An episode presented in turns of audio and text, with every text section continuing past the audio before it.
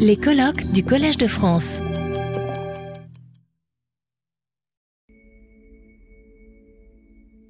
Nous allons débuter cette euh, deuxième journée de Lumière multiple et nous allons parcourir aujourd'hui euh, un très vaste euh, espace temporel du 18e au 21e siècle, en commençant par le professeur Nathan Perle Rosenthal, qui est basé à l'Université de Caroline du Sud et qui écrit une histoire politique et culturelle des révolutions de l'ère atlantique sur euh, une période qui s'étend de 1760 à 1825, euh, avec euh, un focus sur l'histoire maritime notamment, mais pas seulement.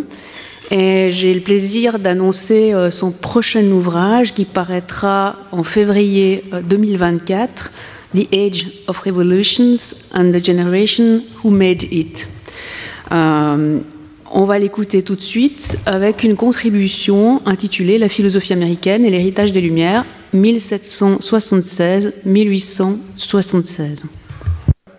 Euh, merci tout d'abord à, Antoine euh, l'invitation, à Jean-Louis Fassi pour l'organisation pratique, euh, à Catherine pour, pour cette introduction, et merci à, mes collègues pour, pour ces interventions que j'en ai déjà, déjà entendues, et pour ceux qui, qui vont venir aujourd'hui. C'est vraiment, c'est vraiment passionnant ce qu'on fait. Euh, donc, euh, je suis chargé aujourd'hui par euh, notre chef d'orchestre de représenter l'histoire et l'historiographie des Lumières nord-américaines. C'est une tâche assez curieuse pour moi parce que, comme vous venez d'apprendre, mon travail porte essentiellement sur les échanges et circulations dans l'espace atlantique à, cette ère des révolutions, fin 18e, début, début 19e. Donc, me borner à l'Amérique du Nord serait un peu bizarre pour moi, mais l'histoire des Lumières nord-américaines ne serait pas abordable sans l'histoire des Lumières euh, en Europe. Donc euh, je me retrouve euh, très facilement dans mon cadre préféré, c'est-à-dire l'espace atlantique. Mon intervention a deux, parties. je vais d'abord esquisser la problématique des Lumières américaines et l'historiographie du sujet assez rapidement. Et ensuite, dans un deuxième temps, beaucoup plus long d'ailleurs, je vais puiser dans une source assez méconnue les orations pour le 4 juillet, pour en tirer une histoire des Lumières américaines écrite, ou mieux prononcée, euh, au 18e, fin 18e, début 19e. Et cela comportera un, petit survol du corpus et ensuite euh, un examen de trois éléments clés euh, de, l'imaginaire des Lumières chez ces orateurs. deux petites notes avant de poursuivre. Je vais dire lumière américaine pour les lumières aux futurs États-Unis, pour ne pas être obligé de dire nord-américaine, euh, ou plus précisément nord-est du continent américain maintes fois. euh, mais je signale tout cela parce que j'ai mon collègue mexicaniste qui est juste à côté de moi. Euh, je comprends très bien que les États-Unis n'égalent pas l'Amérique, mais je, dis, je, dis, euh, je, vais parler de, de, lumière américaine quand même pour, pour ne pas insister sur la précision géographique. deuxième point, j'ai pas traduit toutes mes citations. Enfin, j'ai traduit très peu de citations d'anglais parce qu'en fait, le langage euh, de ces citations est assez tordu, assez précis, assez particulier. Alors, je les ai mis, euh, je vais les mettre euh, en même temps que, que, je les prononce. Alors, vous pouvez le lire et, et écouter en même temps. Alors, j'espère que ça va aller. Donc, pour commencer, le problème ou la problématique historique des Lumières américaines. Et la question qui se pose est essentiellement euh, la suivante. Est-ce qu'il y avait en Amérique du Nord au XVIIIe une région, bien entendu, en situation coloniale, des idées ou des pratiques qui se distinguaient de celles en Europe pendant cette même période? Autrement dit, est-ce qu'il y avait une spécificité des Lumières américaines au XVIIIe ou au contraire, est-ce qu'elles n'étaient qu'un un pendant euh, des Lumières européennes de la même époque? Comme dit Caroline Winterer, qui était déjà évoquée par euh, Antoine l'autre jour, euh, dans son dernier livre, What then was American about Enlightenment? Qu'est-ce qu'il y avait d'américain dans les Lumières? Alors, la, réponse historiographique à cette question est un, tableau à trois volets. le premier vise à montrer l'existence et la spécificité des Lumières américaines en se concentrant sur des champs d'enquête soi-disant particuliers aux Amériques l'agriculture, l'étude des peuples amérindiens, les idéologies politiques. Ce sont des sujets qui font partie des Lumières classiques du XVIIIe, mais qui ont une relation particulière avec la nature ou les populations du Nouveau Monde. Donc, euh, on peut dire par exemple que les Américains, les Nord-Américains, avaient un regard particulier sur l'amélioration de la cultivation des cultures de coton, de la canne à sucre, etc. Et en fait, c'est la solution préférée par euh, Winter dans son récent ouvrage American Enlightenment, au pluriel, je signale, qui a des chapitres sur euh, la géologie, les statistiques des populations amérindiennes, euh, l'esclavage, etc. Et ça se voit aussi, cette approche, dans le premier livre de Joyce Chaplin, assez connu déjà, An Anxious Pursuit. deuxième volet, dans un mot, Franklin. Alors il y a toute une historiographie qui vise à montrer par le biais de Benjamin Franklin lui-même que les Américains avaient quelque chose à contribuer au discours des Lumières au XVIIIe. Euh, Franklin, dans cette historiographie, euh, qui devient euh, souvent une sorte de hagiographie, est représenté euh, souvent, euh, pas par les ouvrages les plus récents, mais surtout par les ouvrages euh, classiques, en héros, en génie, montrant que malgré la distance et les peu de ressources disponibles dans les colonies, la science pouvait quand même pousser et même fleurir dans cet espace colonial. je ridiculise un peu, et on a le droit de le faire parce que l'histoire de Franklin est gigantesque, euh, mais je citerai notamment euh, un livre très sérieux, très intéressant, euh, le premier livre de James Del Borgo, A Most Amazing Scene of Wonders, dans lequel Franklin est un, figure absolument central et qui montre justement une particularité américaine dans les Lumières. Le troisième volet s'agit d'un déplacement temporel des Lumières.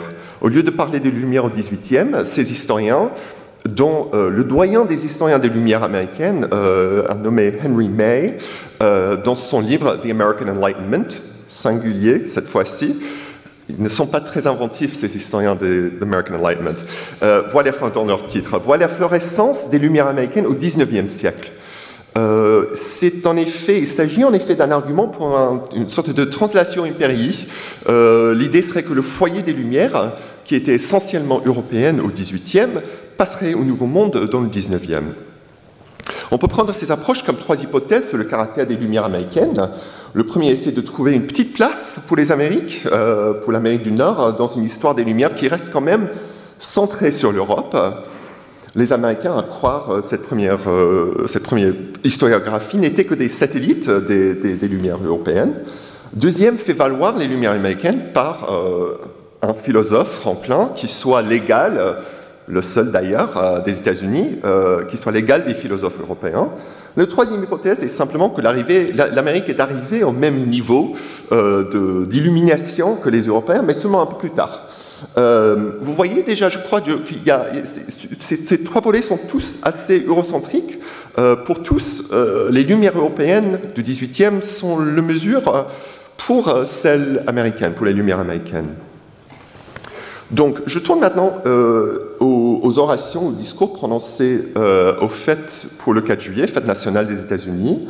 Euh, et je vais d'abord parler un tout petit peu de, des sources elles-mêmes avant de, les aborder, avant de, discuter des, citations.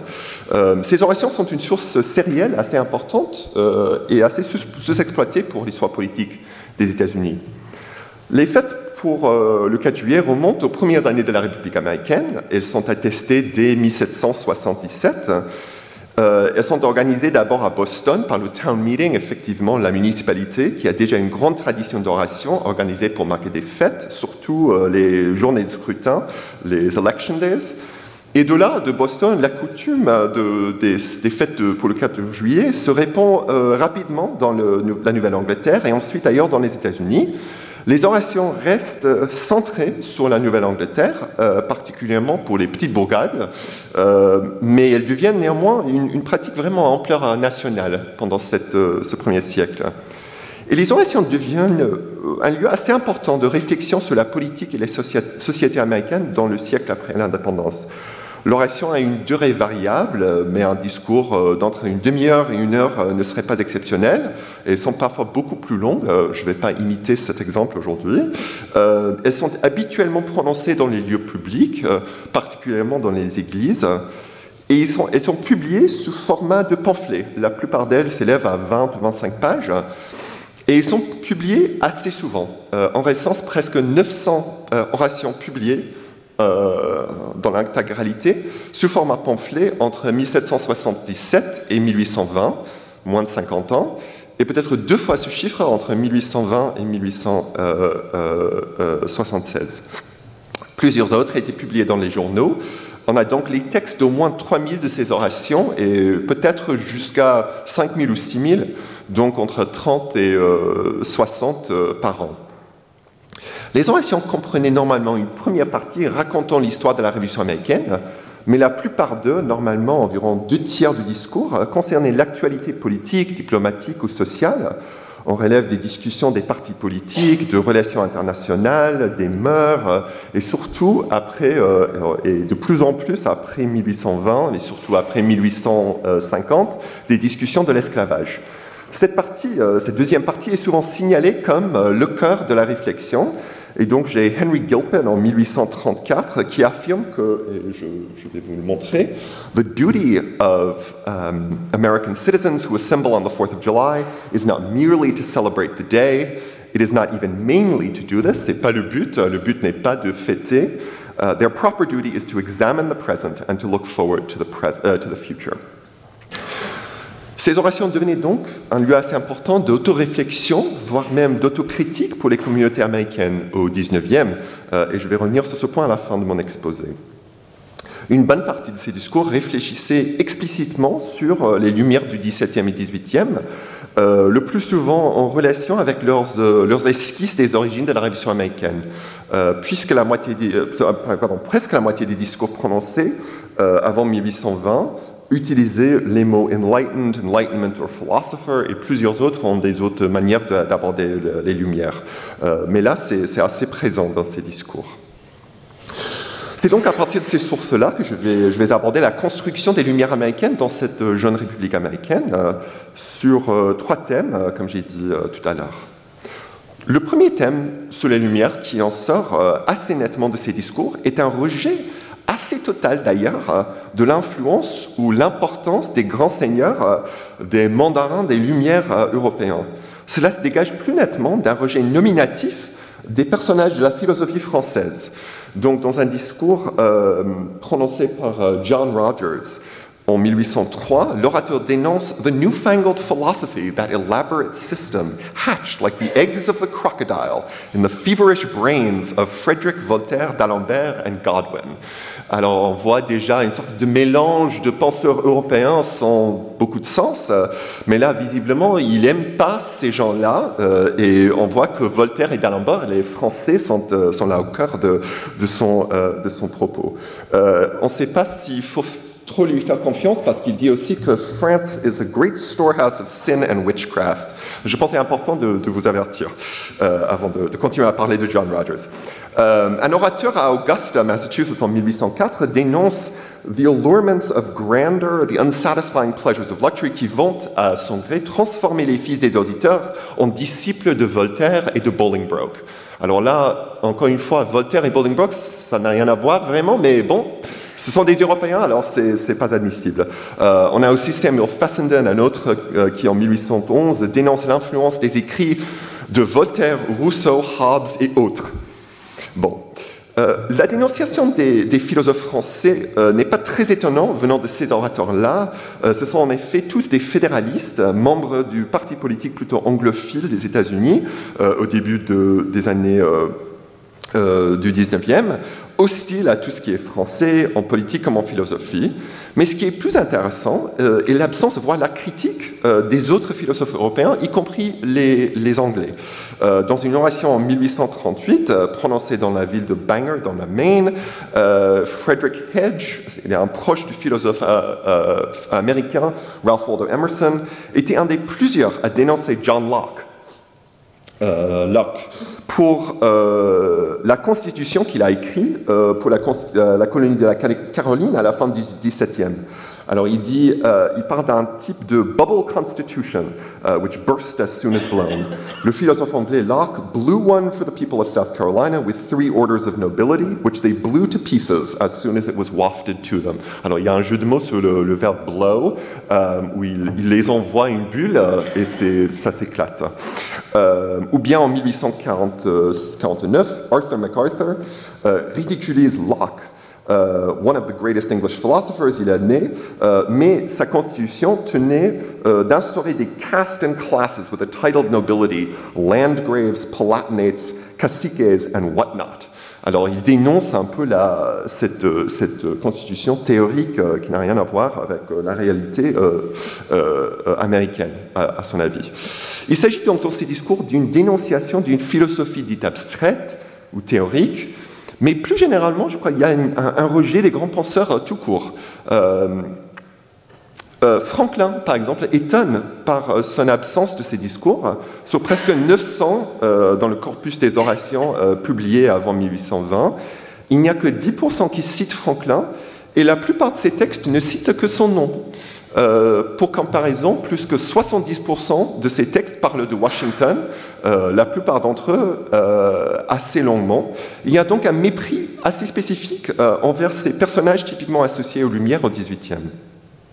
Alors, si ce n'est pas ces grands penseurs, c'est quelle vision positive, ou c'est quelle vision des Lumières au XVIIIe qui, qui apparaît dans ces discours? C'est une vision des Lumières pré-révolutionnaires comme, vu comme un mouvement populaire, voire euh, universel, euh, formé ou créé par la frontière elle-même, euh, ou par l'expérience de la frontière, et lié à la religion. Plusieurs orateurs, en parlant du siècle avant la Révolution américaine, insistent que l'espace même du continent américain créa une illumination, pour autant dire naturelle, chez la population des colons américains. Voici Charles Lyons, euh, qui cite en fait Henry Lord Brougham. Alors ça, c'est pas lui qui, c'est une citation, euh, mais la citation est là euh, dans sa totalité dans son discours, et il ne cite pas la source. Alors quand il le prononçait, c'était pas du tout visible qu'il citait. Society being less numerous, il parle de la période avant la Révolution, and more scattered than in the old world, every citizen was sensible of his individual importance. Hence, there was a vast amount of liberal and intelligent sentiments professed by men who had, become, had early been accustomed to inquire and to think for themselves, to form their own judgments, and be guided by their own principles. Alors, il y a une sorte de, de, de, d'idée de, la, la liberté de la pensée qui vient de l'espace euh, américaine elle-même. Cette perspective reprend, il est vrai, l'idée d'une population américaine plus naturelle euh, ou sans artifice, un lieu commun des écrivains européens du XVIIIe. Et je cite euh, par exemple le, discours euh, euh, de Alexander McWhorter en 1794, qui cite, lui, Mondrian et son spectateur américain de 1784 qui fait l'éloge des coloniaux américains dispersés dans un continent immense, et je cite Mondrian, cité par McWhorter, dispersés dans un continent immense, libres comme la nature qui les environne, parmi les rochers, les montagnes et les vastes plaines de la désert, où rien ne rappelle ni la servitude ni la tyrannie de l'homme, il semble recevoir de tous les objets physiques les leçons de la liberté et de l'indépendance. Ce qui a changé d'ailleurs de McWhorter à Lyon, de cette fin 18e au milieu du 19e à mon avis, et que l'imaginaire euh, change de l'homme naïf de Mondrian, le naturel de la liberté, si je puis ainsi dire, à une sorte de sophistication intellectuelle. Ce sont, euh, euh, à la vie de Lyon, des liberal and intelligent sentiments, et tout le monde est habitué à, à to inquire and think for themselves. Ce sont vraiment des libres penseurs, ce ne sont pas des naturels de la liberté, ce sont des gens instruits qui, qui, qui savent penser. Euh, et ça se voit aussi chez uh, Frederick Hedge, dont on vient de parler. Uh, both the sentiments and the institutions of the country were as essentially democratic 200 years ago as they are this day. They were the natural growth of the soil, dit-il. Euh, c'est donc une image d'un esprit critique qui naît de la terre elle-même, euh, on, on, dirait un de, mélange du rationalisme du 18e et de la magie de la patrie de la terre du 19e. Cette modernisation, si je peux ainsi dire, des colons anglais peut aboutir à des résultats assez fantastiques dans ces discours, et je vais, je vais, je vais vous citer un exemple euh, de William Wilkins en 1831. Euh, il dit, quant à lui, que These pilgrims came to their new habitation when science had taken deep root among men, when arts were ready to give to industry a controlling power, when liberty by means of the press could every day effectually plead the heavenly origin of her nature and the benevolence of her hand. Il a donc une vision des pilgrims euh, ces, pilgrims qui colonisent Plymouth, qui étaient des séparatistes, des fanatiques euh, religieux, euh, il les transforme en hommes des Lumières, euh, imprégnés de science et favorables, et c'est ahurissant, à la liberté de la presse. Alors vraiment, c'est une sorte de, mirage des, des, de ces pilgrims, mais il le présente comme fait. Euh, donc, deux autres caractéristiques à remarquer euh, chez cette esquisse des Lumières coloniales. D'abord, euh, les orateurs tiennent beaucoup à l'idée que les Lumières étaient bien diffusées parmi la population coloniale. Je cite un nommé Levi Hubble en 1835 qui dit The light of knowledge, la, lumière de la connaissance, like the light of the sun, is most cheering and salutary when most equally diffused. Quand c'est diffusé bien euh, également, je ne sais pas comment dire. On voit cette idée d'une diffusion générale des lumières chez William Smith, uh, qui parle d'un numerous and industrious people inhabiting an immense territory, possessing all the stores of science and wealth, all the refinements of art and elegance, skilled in knowledge of government, and capable of enjoying the blessings of civil liberty. C'est une notion des Lumières populaires qui est développée plus longuement par James Shepard dans euh, une oration prononcée à Raleigh euh, en 1839. Il voit les racines de l'indépendance américaine dans le restless and inquiring spirit of the age. Euh, bien avant la Révolution, dit-il, les superior advantages and more cultivated intellects of modern times had taught the great practical truth that all men are by nature equal. Les colons américains continuent-ils résister à toute tentative de les priver de leurs droits, toute tentative par le gouvernement britannique euh, Et il raconte cette histoire dans les termes suivants, c'est le deuxième paragraphe. The daring occupants of the prairie Uh, those who had endured every variety of hardship were not thus to be deceived que, par le gouvernement britannique. The dispute being stated in a simple and unpretending manner, they appealed to facts, relied upon arguments, and enforced their conclusions with that sincerity which ever accompanies a conviction of the mind.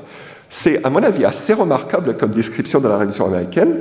Ces acteurs sont des occupants de la prairie, c'est-à-dire des habitants des prairies, Ça n'a strictement rien à voir avec les colons à l'époque de la Révolution, qui étaient toujours euh, côte est du continent, mais c'est quand même une image assez puissante euh, de l'homme commun euh, des États-Unis au milieu du 19e. C'est à cela que, ça tient, cette image de, l'homme dans les prairies au milieu du 19e. Et l'orateur prend ce personnage, ce laboureur, ce colon dans les prairies, il l'imprègne d'un esprit critique, the restless and inquiring spirit of the age, et le représente comme choisissant la révolte par la raison. Les Américains appealed to, to facts, relied upon arguments. C'est donc un, une sorte de paysan philosophe euh, qui est conjuré par cet orateur euh, et beaucoup d'autres qui soit l'acteur euh, de, la Révolution américaine. La plupart des orateurs voient une forte dimension religieuse dans ces lumières populaires. Ce n'est pas étonnant car une bonne partie de ces orateurs, pas, j'ai pas euh, pas compté, mais je crois, je crois pas que ce soit la majorité, mais beaucoup avaient une formation de pasteur.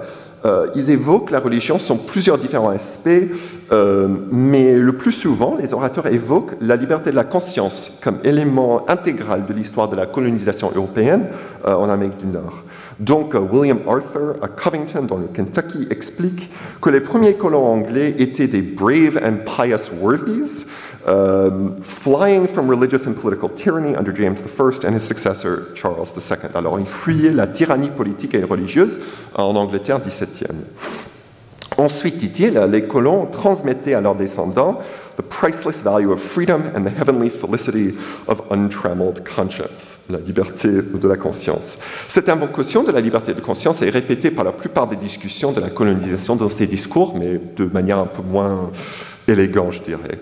Euh, ce qui me frappe dans ce passage de William Arthur, comme d'autres qui abordent le sujet, c'est qu'il tra transforme la liberté de la conscience en vertu particulièrement américaine.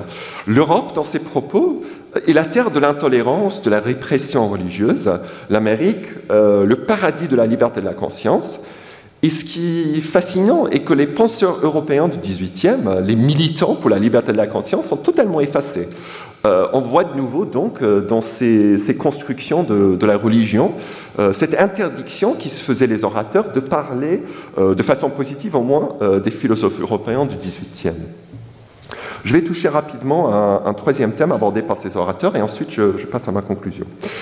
ce troisième thème serait l'idée que la révolution américaine soit le début, le foyer d'une nouvelle ère des Lumières, centrée cette fois-ci dans les États-Unis.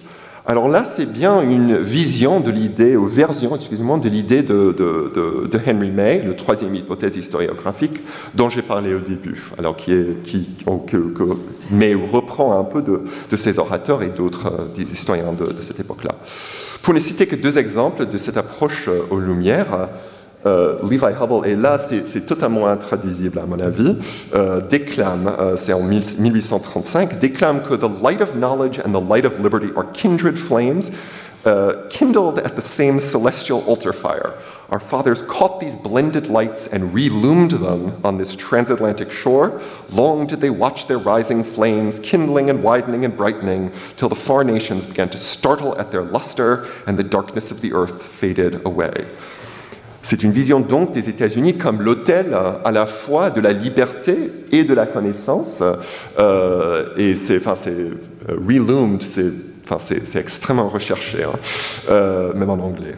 Euh, William Wilkins, un orateur démocrate dont j'ai déjà cité, euh, qui déjà cité, en 1831, consacre la moitié de son discours au rayonnement politique des États-Unis dans le monde. il dit, il est un, orateur démocrate, et démocrate était plutôt le parti de l'expansion à cette époque-là. il dit, Days of greater liberty must come. Uh, for the progress of the human family cannot now be retrograde. Their way is opened and brilliantly lit up, and our star spangled banner will wave, the emblem of enlightened freedom and liberty among them. Donc, le drapeau américain devient l'emblème, le symbole des Lumières, uh, of enlightened freedom and liberty. J'imagine que vous avez déjà remarqué que ces discours eux-mêmes euh, deviennent ainsi un instrument assez puissant de cette diffusion des Lumières au XIXe. Ce sont des discours érudits pour la plupart, euh, qui sont conscients de soi-même et de leur tâche de former de bons citoyens. Levi Hubble, pour revenir sur lui, explique euh, qu'il vise à contribuer au general cultivation of the public man, à la cultivation de l'esprit public, the elevation of the great mass to a just conception of their rights and a correct appreciation of their power. C'est donc euh, par souci d'une sorte de, formation du peuple que ces orateurs euh, comprennent leur tâche. En même temps, et surtout après 1840, mais surtout après 1850, euh, il y a tout un débat sur l'esclavage qui, est repris dans ces discours. Et le plus connu de ces orations pour le 4 juillet est un discours prononcé par le grand abolitionniste Frederick Douglass, qui est né esclave et qui devient libre, euh, et euh, qui prononce un discours qui s'appelle euh, What to the Slave is the Fourth of July, qui est une sorte d'autocritique du projet américain et du 4 juillet par l'esclave ou l'ex-esclave par l'esclavage. ces orateurs sont alors non seulement des historiens, pour ainsi dire, des Lumières précédentes, mais des acteurs engagés eux-mêmes dans la diffusion des Lumières dans leur propre communauté. Donc, euh, pour euh, conclure, hein, parce que je n'ai pas beaucoup de temps qui m'en reste, revenons à cette question initiale. Quelle était la spécificité des Lumières euh, américaines? Et pourtant, pour, pour ces premiers historiens du sujet au début du 19e, cette question se révèle en fait mal posée. Car en effet, les Lumières américaines, telles qu'elles sont construites par ces orateurs du 4 juillet, euh, ne soit pas du tout troublé par une supposée primauté euh, européenne. Euh, au contraire, leur image des Lumières est notamment américocentrique, si je peux ainsi dire. Elle exclut les grands penseurs des Lumières européennes, critiqués comme des théoriciens, des penseurs trop abstraits qui n'ont pas de relation avec la réalité. Ils imaginent à sa place, à leur place, des Lumières presque autochtones qui sont créées par le contact entre une population de colons et les espaces et terrains du Nouveau Monde. Et grâce à ce processus, euh, que je ben, c'est un processus magique, quoi. Euh, ils imaginent les Lumières en Amérique comme l'héritage de tous, un lieu commun chez tout le monde. Euh, et cette notion des lumières populaires relève bien entendu d'une petite euh, tension avec le fait que ces mêmes orateurs proclament leur volonté de diffuser les lumières parmi le peuple. Mais là aussi, on voit que les orateurs privilègent l'américain, l'autochtone, en se concentrant sur la diffusion des lumières parmi la population américaine et le rayonnement de ces lumières américaines euh, dans le monde. Or, il y a quand même euh, une, grande ironie, je dirais, dans cette histoire des Lumières américaines, euh, tirée des, orations du 4 juillet, car l'image des Lumières, qui est au cœur euh, du propos de ces orateurs, est en fin de compte une image tirée totalement du XVIIIe siècle européen. C'est une orientation centrée sur la raison, l'esprit critique, le progrès humain, dans la science comme dans la politique. On a donc, euh, je crois, droit de, dire que, que, plus ces orateurs euh, américains du 19e essayaient de s'émanciper du modèle européen des Lumières, plus, euh, comme des mouches dans une toile d'araignée, ils y étaient piégés. Merci beaucoup. Retrouvez tous les contenus du Collège de France sur www.colège-2-france.fr.